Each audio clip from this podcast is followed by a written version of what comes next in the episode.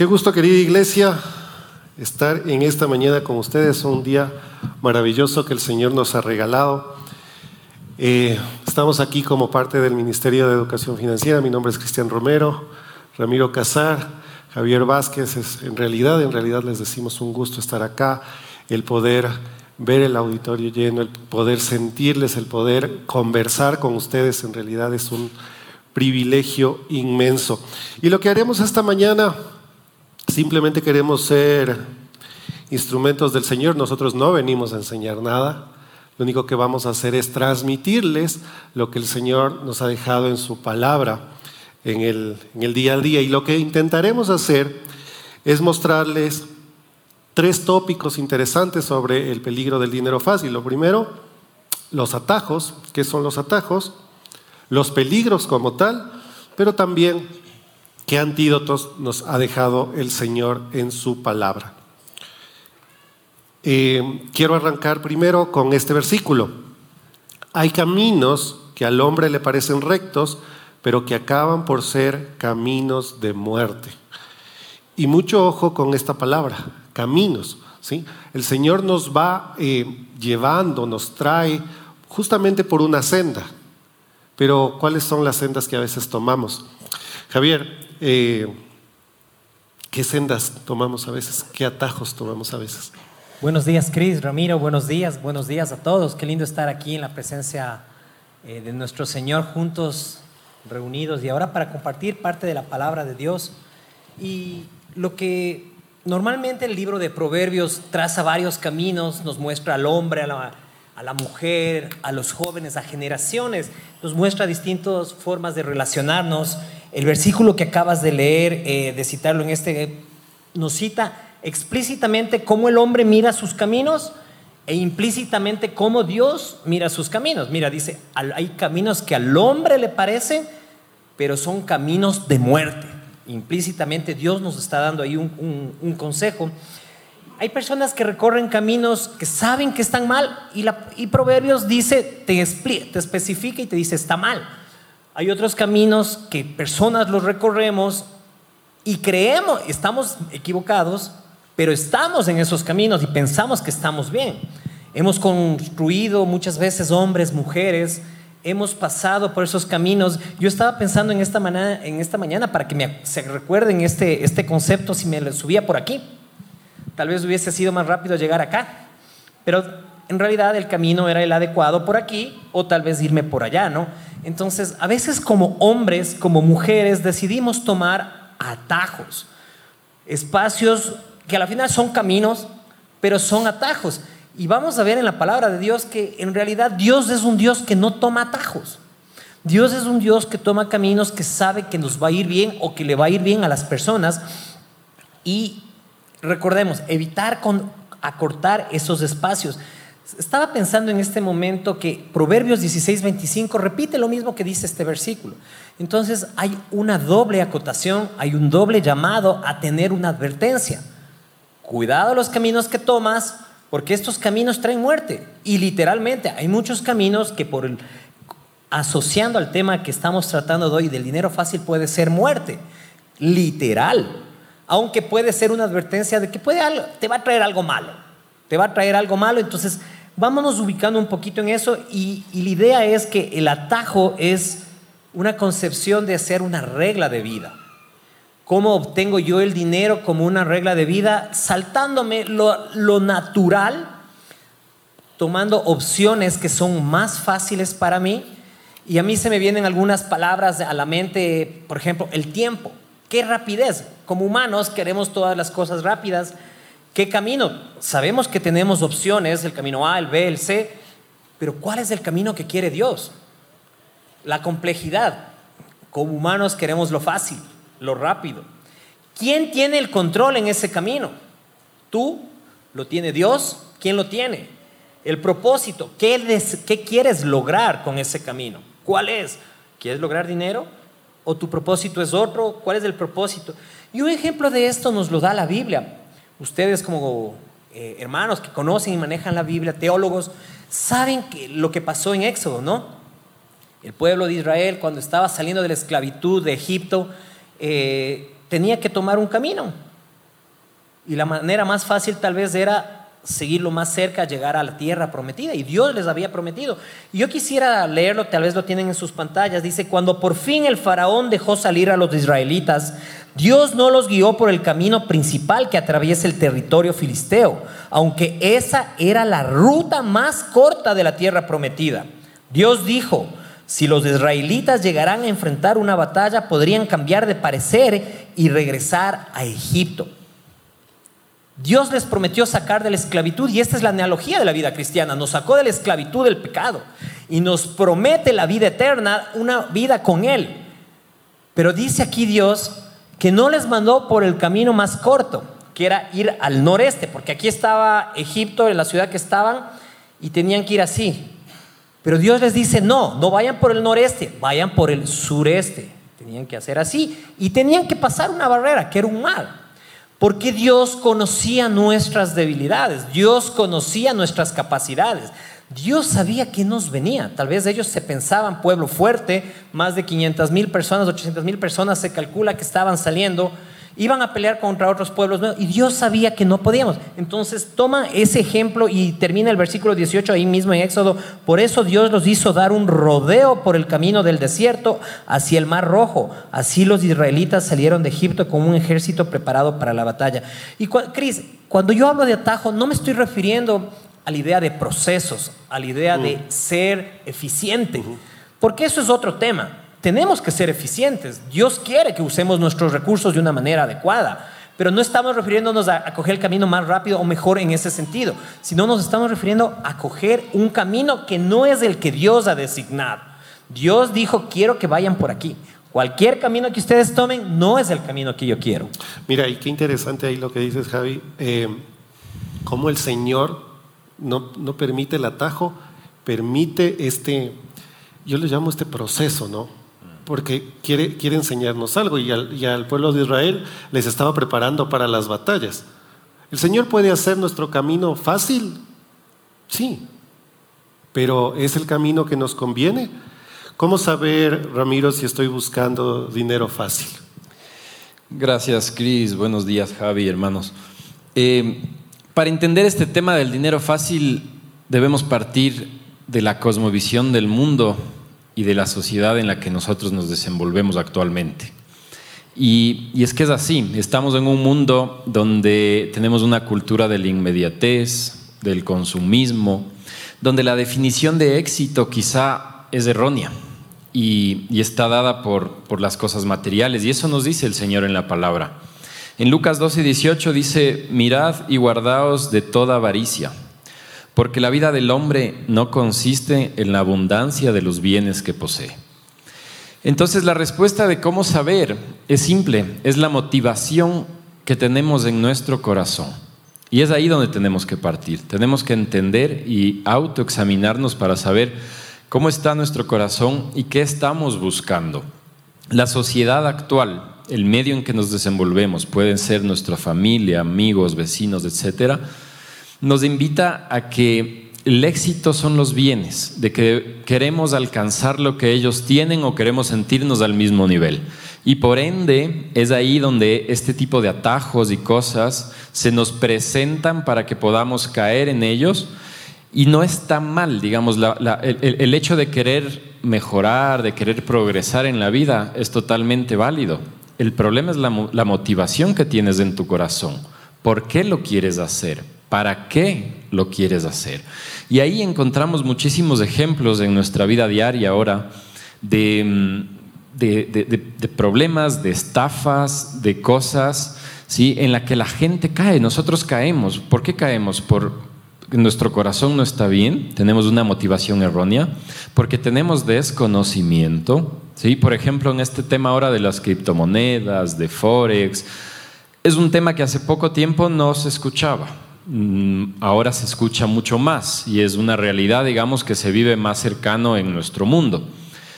Pero poco conocemos a veces de eso porque no investigamos, no leemos y somos víctimas de estafa. Porque escuchamos en nuestra familia o en nuestra oficina o un vecino nos dice, mire, aquí eh, me dijeron que ponga un dinero y después de un mes me van a dar unos rendimientos o unas ganancias sumamente altas. y le preguntas a la persona, pero ¿y sabes qué es eso? No, la verdad no entiendo. He escuchado, pues, criptomonedas, ahora todo el mundo ha escuchado, pero no hay un conocimiento y la motivación en nuestro corazón, sobre todo, como nos, dice el Señor en la palabra, es de avaricia, ¿sí? Es de querer buscar ese atajo. Entonces, eso debemos nosotros examinar para saber si es que estamos o no estamos em, con ese peligro, digamos, de caer en estos, en estos atajos. Y bueno, no solo las criptomonedas, el Forex, hay, hay otras hay otras situaciones también que se pueden ir dando, ¿no? Y que son contextuales, Javi. Sí, eh, Cris, o sea, me pongo a pensar desde lo que primero se nos viene a la mente, por ejemplo, narcotráfico dinero fácil. Normalmente los jóvenes caen en estas trampas y nuestro país ahora muy asediado, el tema de la prostitución, el tema de trata de blancas, muchas, muchas cosas que están aquejando en este momento a nuestra, sociedad, eh, a nuestra sociedad están vinculados a este tema del dinero fácil. Eh, por ejemplo, hoy está muy de moda, muy de moda y hay que tratarlo, porque nuestras hijas, hijos se ven abocados a estos temas. Por ejemplo, lo que se llaman los sugar daddy o sugar mommy, que son personas muy adultas que comienzan a sostener hijas, mujeres que quieren hijas de familias que quieren que personas muy viejitas tienen, mantienen una relación. Y ese es el dinero fácil. Son contextualizaciones que queremos dar de la palabra de Dios a estos momentos. El otro día veíamos una red de un chico eh, que su sugar daddy eh, le pagaba todos los viajes por el mundo y él publica en TikTok y todas esas cosas. Y es el dinero fácil que quieren vivir y que viven nuestros jóvenes y se sienten motivados. Alguien, eh, entonces hay que tomar en cuenta algunas de esas cosas. otra de las cosas que se me viene a la mente es el tema de las pirámides. ¿Se recuerdan ustedes del notario Cabrera, los casos sonados, Don Nasa recientemente? Otro caso que sonó hace unas dos semanas de una institución del Estado donde seguían, a pesar de haber salido de Don NASA, seguían con lo mismo, o sea, siguen en la misma motivación. Pero, Cris, yo creo que el dinero fácil es la epidermis, es la superficie de, de, lo que está sucediendo adentro en nuestras vidas. El dinero fácil es más bien una condición interna que refleja el de, a través de esta condición externa. Larry Burkett dice que nuestros problemas financieros básicamente son un problema de nuestro corazón, son un problema de lo que tenemos adentro y ese es el reflejo, porque queremos las cosas inmediatas, fáciles. La cultura de la inmediatez no es tan nueva. Ustedes recuerdan el, hijo pródigo, él quería la herencia hoy. Su papá no moría y quería hoy y le dio el papá. ¿Y qué hizo? La botó la, la herencia, vivió, la desperdició. Ese es un problema innato del corazón del joven ese. Hoy la, tecnología nos ha dado la facilidad de, procesos más rápidos, pero esto ya viene de antes, no es nuevo. La cultura de que querer las cosas a este momento. Y se me viene a la mente una ilustración de, mi hija. Te cuento, hace, ella cambió su carro, mi segunda hija ya es casada, eh, me invitó ese día a que le acompañe a cambiar su carrito con sus propios recursos. Era su segundo carro, el primero le regaló el papá, el segundo lo compró ella, estaba comprando, no sé si qué, me quiso decir, si quiero ayudarle a pagar algo, pero me invitó. Y al finalizar me llamó la atención dos cosas. La primera es que normalizamos algunas cosas. La señorita asesora, yo no la estoy acusando, no la estoy dijo, miren, si quieren el carro que no salga de 15 a 10 a 15 días laborables, hay una manera, pueden pagar un gestor, una persona que te tramita y te saca en tres o cuatro días.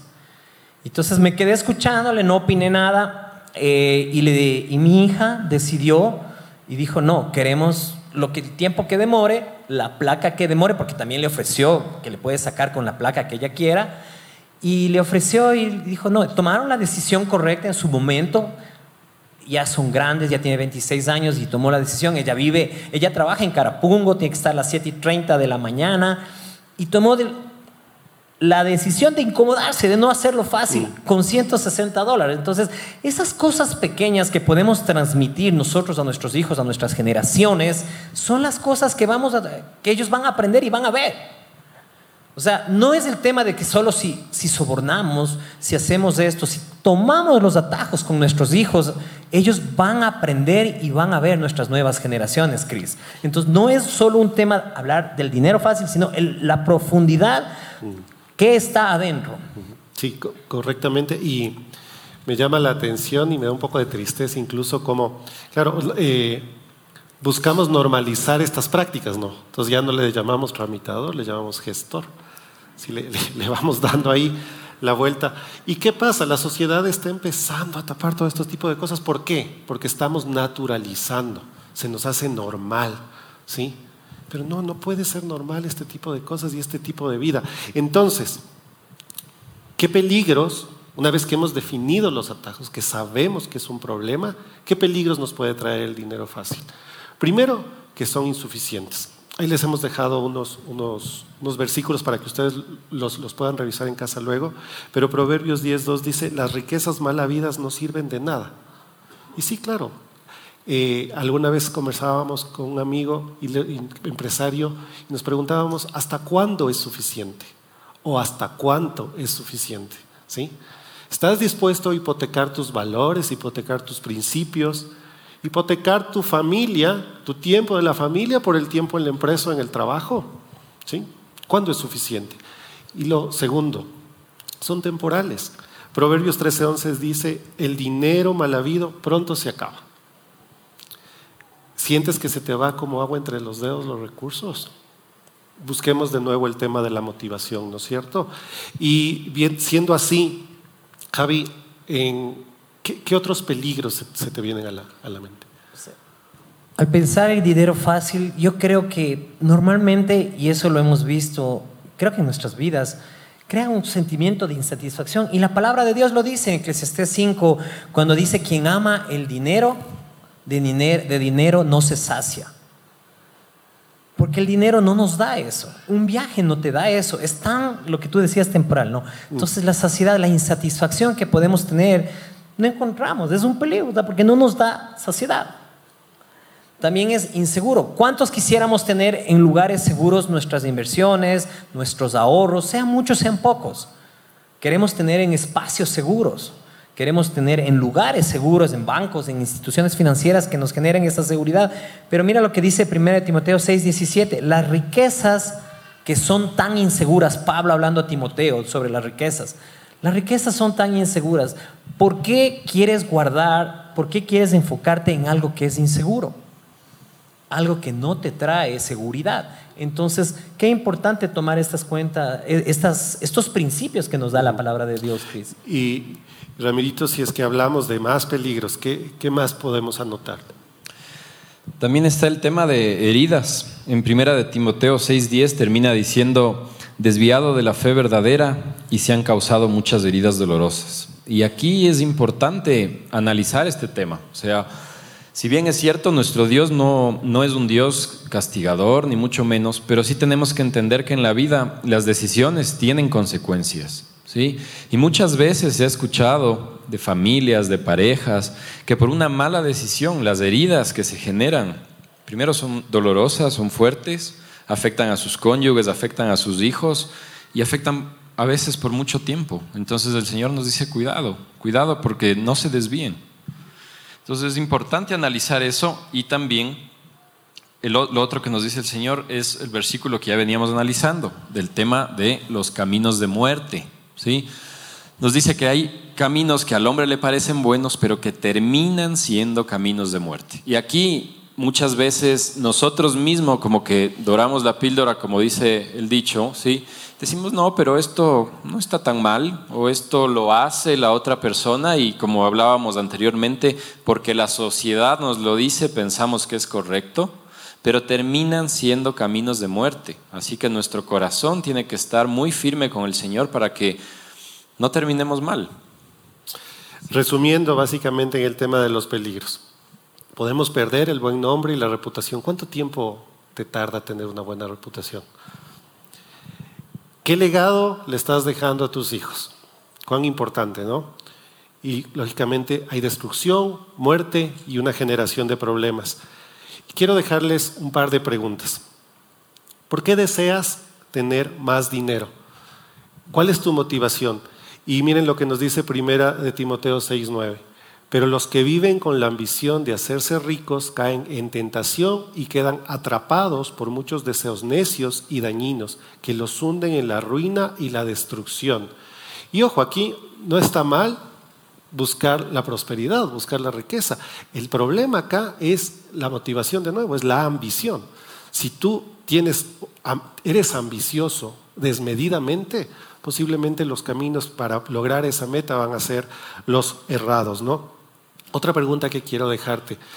En donde tú trabajas, lo que tú haces, si eres empresario, el producto o servicio que tú entregas, ¿serías capaz de entregarlo o de, ofrecérselo a Cristo? Queda eh, ahí en el, en, el ambiente esa pregunta, ¿no? Y ah, sí, ¿no? Hablábamos tal vez de negocios mal habidos como narcotráfico y demás, pero ¿qué sucede también? Eh, ¿Estamos pagando los impuestos necesarios? Son cosas que, nos tienen que, venir a, la mente, ¿no? Ahora, eh, hay algo súper importante, Javi, que conversábamos cuando preparábamos el material, y es el tema de la visión, ¿no? Entonces, no sé si podemos ahondar ahí un poco.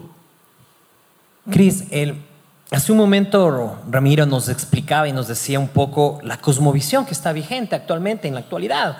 Una cosmovisión que nos enfoca y nos genera un propósito que es acumular riqueza, que es generar bienes, que el fin es tener dinero. Nos habla de una cultura de la inmediatez, de conseguir ya las cosas, tenerlas en este momento. Una cultura de la facilidad. Y no estoy hablando de los procesos, ¿no? Como les decía hace un momento. Entonces, si tenemos eso en mente, ¿por qué el resultado que vamos a obtener va a venir en base a ese pensamiento? Yo te invito en esta mañana y creo, Chris, que deberíamos pensar como creyentes, nuestra, la palabra de Dios es nuestra autoridad final y la palabra de Dios es clara. Entonces, la primera cosa yo creo que es reconfigurar y alinearte a lo que Dios dice. Pensar como Dios piensa. Dice, mis caminos son distintos y más altos que tus caminos, nos dice Isaías 55. Es interesante lo que dice eh, Jeremías 9, 23 y 24 en la versión NTV Así dice el Señor, que no se gloríe el sabio de su sabiduría, ni el poderoso de su riqueza. Si alguien ha de gloriarse, que se gloríe de conocerme y de comprender que yo soy el Señor. Si tienes la visión cultural, la visión de la cosmovisión y los paradigmas que te genera la sociedad, y no tienes la visión que tiene nuestro Señor a través de su palabra, aquí dice, mira, que no te gloríes en la riqueza, la fama, la riqueza. Gloríate en conocerme, dice. Es esa relación personal de alinearte a Dios, de saber lo que Dios espera de ti. Entonces, empieza, creo que hay esa reconfiguración de qué es lo que espera Dios de ti. Dice Proverbios 3, 5, 6, y perdón, me estaba olvidando. Recuerdo, tú a veces dices, quiero saber lo que Dios quiere. Si tú lees esto, este versículo que les dije de Jeremías, en alguna de las versiones dice, así digo yo, así dice el Señor. Así que si quieres saber lo que dice el Señor, aquí está. Porque a veces dicen, Señor, dime qué debo hacer. ¿Debo hacer este camino o no? Y sabes muy bien que no. Aquí te dice, en conocerme. Y lo que dice Proverbios 3, 5, 6 dice, confía en el Señor con todo tu corazón, no dependas de tu propio entendimiento, busca su voluntad en todo lo que hagas y Él te mostrará cuál camino tomar. Qué importante, alinea tu visión, va a generar que tu idea, tu cosmovisión sea como Dios mira como Dios lo mira. Entonces es importante que ajustemos a estos pensamientos nuestro pensamiento a lo que tiene Dios. Sí. Eh, Ramirito, y qué importante, ¿no? Ojo que esto está mostrándose en el Antiguo Testamento, pero el Señor no lo deja ahí. ¿Qué dice en el Nuevo Testamento sobre este tema, Ramirito? Sí, tenemos este versículo de Romanos 12.2 que nos dice así, ¿no? No os conforméis a este siglo, sino transformaos por medio de la renovación de vuestro entendimiento, para que comprobéis cuál es la buena voluntad de Dios, agradable y perfecta. Entonces, nuevamente, ¿qué nos dice aquí el Señor? No nos conformemos, o sea, no pensemos como piensa el resto de la gente en este siglo. Nosotros tenemos que transformar nuestra mente, tenemos que tener una visión distinta, sobre todo del éxito replantéate, reformula, ¿qué es el éxito para ti? ¿Sí? No es la acumulación de riqueza. Que está bien tener aspiraciones, sí. Recuerda la motivación de tu corazón. Pero es súper importante que cambies esa visión, que empieces a, disfrutar de otras cosas, a entender realmente dónde está tu corazón. ¿sí? Eso es muy importante, creo yo, Cris. Em, y, siendo así, entonces hemos visto lo que son los atajos, ¿sí? qué peligros te pueden traer, cómo debemos enfocar con una reconfiguración de visión. Y aquí les quiero compartir algo, ¿no? Yo converso muchas veces con mis hijos y, les digo, ¿no? Tenemos y creemos que somos buenas personas, que hacemos las cosas bien, que no, no estamos transgrediendo ninguna ley. Yo te digo, todo eso que tú haces, contrástalo con la palabra. ¿sí? Muchas veces eh, nosotros nos creemos que somos buenos, pero el momento que contrastas con la palabra, en realidad ahí tú puedes poner una vara. ¿sí? Eh, obviamente, y el Señor no pone esa vara para oprimirnos, más bien nos pone esa vara para guiarnos, ¿no? Entonces, como les decía, les queremos dejar también unos antídotos, ¿sí? Porque el Señor es bueno, hay peligros, nos advierte, pero nos dice por dónde tenemos que empezar a caminar. Y ahí habíamos hablado de esta linda palabra que es la integridad, ¿no, Javi? Sí, Cris, o sea, esta palabra nos refleja un marco por el cual podemos mantenernos, o sea, tenemos la cancha marcada. La palabra de Dios nos da muchos consejos y creo que una de las cosas que nos va a ayudar y va a ayudar a nuestros jóvenes, a nuestros hijos, a nuestras generaciones que, que, nos, que nos van a estar después de nosotros es este concepto de integridad. La honestidad, abrazar la, la integridad y abrazar ese carácter íntegro y buscar que esa la medida de la integridad sea el Señor Jesucristo. Que la medida de la integridad sea nuestro Señor. Tú sabes qué es lo que harías o no harías y tener claro, cuando te proponen algo, tú ya tienes claro. Tú ya tienes pautas sobre las cuales vas a decidir. Si alguien viene y te hace una propuesta, no te enojes. Solo simplemente tú puedes decir no.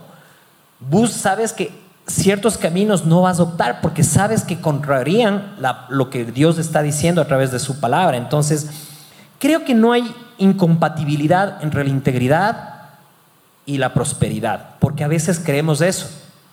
No hay incompatibilidad. Yo puedo ser a la vez íntegro y también podría ser próspero. Pero creo que la idea no es que Dios nos ha llamado a ser próspero económicamente necesariamente. No estoy, no estoy diciendo eso, pero creo que podríamos manejar los dos conceptos. Y por ejemplo, aquí se me viene una idea del concepto legal. Muchas veces cumplimos los conceptos legales. Nos cumplimos las cosas que nos pide la ley, pero muchas veces la moral o muchas veces el tema bíblico lo hacemos de un lado. Por ejemplo, el dinero fácil. ¿Cómo puede hacer un empresario en, su negocio? Coger el dinero fácil de, de, sus proveedores y usarlo. Y usarlo por mucho tiempo o no pagarlo. Eso es una manera de decir dinero fácil. No solo es eso de narcotráfico. Son cosas muy sencillas. Tal vez la ley no lo prohíbe. Pero la palabra de Dios sí lo hace, porque Él dice que debemos pagar todo a todos, ¿no? Y en su momento y en su tiempo. Proverbios 28, 6 dice, mejor es el pobre que camina en su integridad que el de perversos caminos y rico. Nunca sacrifiques la honestidad por lograr dinero. Dios sopesa más tu integridad cuánto tienes en tu cuenta, que cuántos autos tienes, que cuántas casas tienes y cómo va tu empresa. Dios sopesa más de eso, Dios sopesa mucho más de eso, mis queridos hermanos. Proverbios dicen, vale más la buena fama que las muchas riquezas y más que oro y plata la buena reputación. Dios, esto es lo que decimos, Dios sopesa más de esto, la buena fama. Ese es el legado que tú estás dando, tu nombre, tu apellido, estás dando y transmitiendo y dejando ese legado a tus hijos. Entonces, qué importante es esta parte de la integridad, de Cris, tener y dar un buen legado a nuestros hijos con mm. nuestro nombre. ¿Cómo manejamos y hacemos las cosas?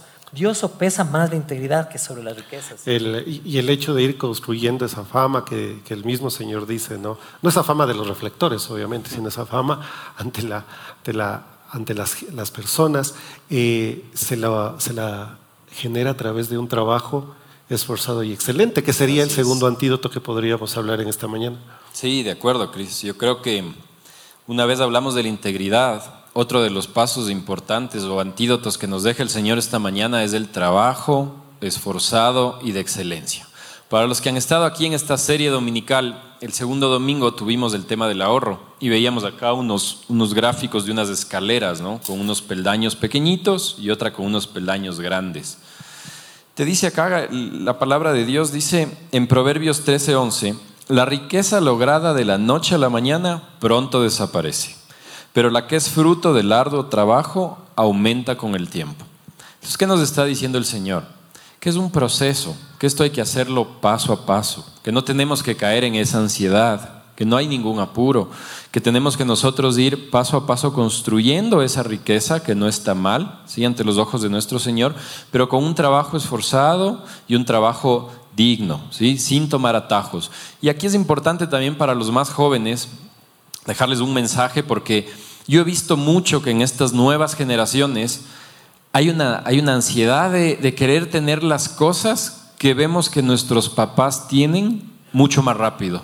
¿ya? Mm. Tú no analizas cuánto tiempo les tomó a tus padres tener lo que tienen hoy, sea su propiedad, un terrenito, una casa, un carro, lo que ellos hayan conseguido les ha tomado mucho trabajo. Y muchas veces los jóvenes quieren tener eso de la noche a la mañana. Entonces, si, tú eres un papá, háblale a tus hijos, dile, dile qué hacías en esa edad, en qué él está ahora o ella está ahora, cómo estabas tú, cómo empezaste, cómo manejabas tus finanzas.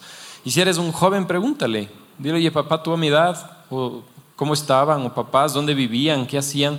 Porque eso también he visto mucho ahora y creo que es importante entender que las cosas se logran de a poco. Y esa ansiedad que nosotros tenemos ahora de querer conseguirlo para mañana, eh, probablemente nos hace caer en este tipo de atajos, crisis y cosas que, que no están bien. Y claro, por lo general nos quedamos con la foto, ¿no? con la última foto, pero no sabemos cuál es el proceso.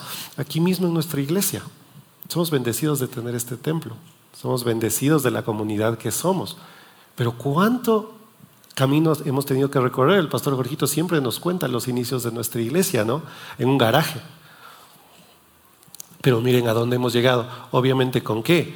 Con esfuerzo, ¿sí? con integridad, pero también entendiendo este principio del contentamiento. En Hebreos 13:5 nos dice, manténganse libres del amor al dinero y conténtense con lo que tienen, porque Dios ha dicho, nunca te dejaré, jamás te abandonaré. Y este principio del contentamiento es súper interesante. No te estoy hablando de conformarte. Si trabajas excelentemente, vas a ir hacia adelante, estás proyectando, te vas caminando, pero si eres, estás contento con lo que tienes ahora, con lo que haces ahora, inclusive en el lugar económico, socioeconómico que estás en este momento, tomando en cuenta que es simplemente una circunstancia, ¿sí?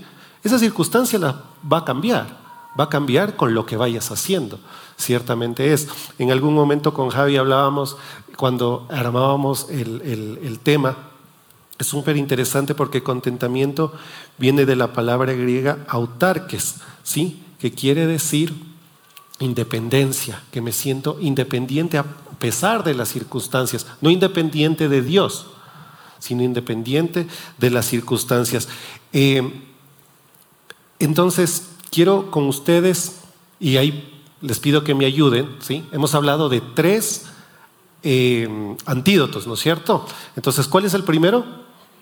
Integridad. El segundo, trabajo esforzado y excelente. Y el tercero, contentamiento. Integridad, trabajo esforzado y excelente y contentamiento. Eh, estamos a pocos minutos de concluir. No quiero dejar esto sin que cerremos. Javi, ¿qué, qué nos quisieras decir como, como palabras finales? Cris, eh, lo que solo dos segundos. La palabra autarque es súper es, interesante que el contentamiento es esa satisfacción y esa independencia de las circunstancias. Entonces tiene que quedar bien claro ese concepto de Filipenses 4.11 y de Hebreos 13.5. La palabra contentamiento se basa en eso. y hoy lo usan mucho esa palabra autarquía en la economía para decir que es un país que tiene no necesita nada de afuera, es autosuficiente internamente. Y no hablábamos de ser autosuficientes eh, sin Dios, sino de esa capacidad de independencia. Y Pablo usa aquí esta palabra para decir, tienen que estar independientes de las circunstancias. Y, y Cris, aquí se me viene una idea de, de Proverbios 21.5 que dice, los planes bien pensados y el arduo trabajo llevan a la prosperidad, pero los atajos tomados a la carrera conducen a la pobreza. Qué importante, Cris, la paciencia. O viceversa, la impaciencia nos produce tomar malas decisiones. Ya nos explicó la escalera. La impaciencia muchas veces como jóvenes impetuosos cuando fuimos, o los jóvenes de hoy quieren tomar decisiones equivocadas y a veces queremos darle una ayudita a Dios. ¿Se acuerdan de la historia de Abraham con Sara y su sierva Agar? Quisieron darle una ayuda a Dios. Dios les prometió que les iba a dar una descendencia como la arena del mar. Y Sara dijo, yo le voy a ayudar a Dios. ¿Y qué, cuál fue la ayudita? Le dio a su sierva para que y tuvo un hijo fuera del matrimonio. Y saben lo que eso, esas consecuencias. Cuidado con dar esas, eh, ser impacientes y cuidado con esas ayudas que queremos darle a Dios. Dios tiene claro el camino para nosotros. Nosotros tenemos que evitar eso, mi querido Cristo. Eh, Ramirito, si tendríamos que, concluir con una idea, ¿qué nos dejarías? Me gustaría contarles, un, día escuché una prédica y hablaba de cuando los niños van en el carro en un viaje, y creo que muchos han de haber pasado por esto, ¿no? Y dependiendo el niño, cada 5, 10, 30 minutos te pregunta, ya llegamos, ya llegamos, ya llegamos. Y está así todo el tiempo. Y nosotros normalmente y posiblemente vivimos así nuestra vida.